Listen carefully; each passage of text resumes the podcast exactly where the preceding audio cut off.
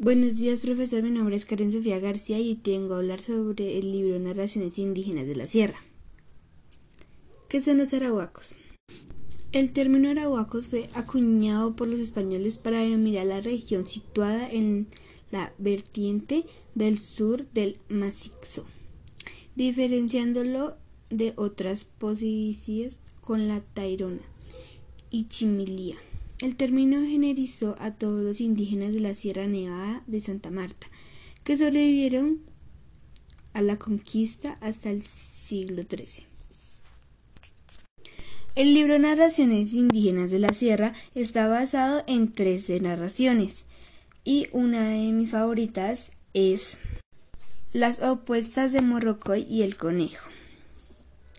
Una vez estaba aburrido porque no tenía qué hacer. Salió al sendero y se encontró a Morrocoy, una tortuga macho, y se puso a conversar. A, conversar. Podríamos trabajar juntos para ayudar y vivir mejor, le, le propuso. Si hagámoslos, le contestó el Morrocoy. En una semana nos vemos en el trabajo, le respondió Conejo, y se despidieron. Cuando pasó la semana, Morrocoy acudió a la cita y se puso a trabajar aunque Conejo no parecía. Morrocoy trabajó mucho, ya estaba terminando de quitar todas las más malezas y cortar los arbustos para despejar el terreno que cultivaban cuando vio que venía el conejo. Este le dijo que no había podido llegar antes y para compensarlo por haber hecho la socala Solo le prometió que le haría la esquema y sembría del terreno. Un mes pasó y la socola ya se podía quemar, pero el conejo no aparecía, entonces Morrocoy mismo la quemó.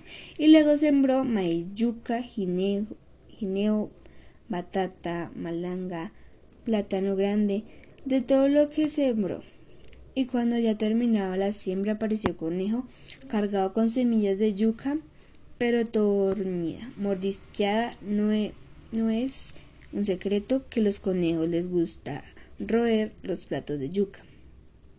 Entonces Morrocoy le dijo, si tú crees que esa clase de semilla es la que nace, siémbrala. Conejo se disculpó y agregó. No seas flojo, yo haré la limpia de los cultivos, solo es que me propongo hacer. Morrocoy le contestó. Así con mentiras lo que va a pasar es perderás todo. Tiempo después había que limpiar los cultivos y Morrocoy empezó que Conejo aparecía para cultivar su promesa. Esperó una semana y no aparecía. Creyó que Conejo quería engañarlo así que se puso a limpiar mañana tras mañana.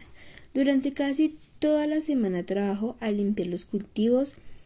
Ya estaba a punto de terminar cuando llegó Conejo y lo desesperó. Estaba enfermo y por eso no pudo venir a trabajar. Morroco Morroco y no le creyó. Usted es así, otra vez está echando mentiras, no puedo decir la verdad, no lo voy a creer. Aún tras esto, Conejo volvió a pedirle disculpas y a proponerte. De hoy en adelante de verdad se lo digo, cuando el maíz esté seco, yo le ayudaré a recogerlo. Es lo que voy a hacer. Entonces Morrocoy le dijo, ahí te voy a ver. Después cada uno se fue por su lado. Pasó el tiempo, el maíz estuvo seco y tampoco apareció conejo. Morrocoy se puso a recoger el maíz y amontonó todo en una troja una caja que tuvo que hacer para guardarlo.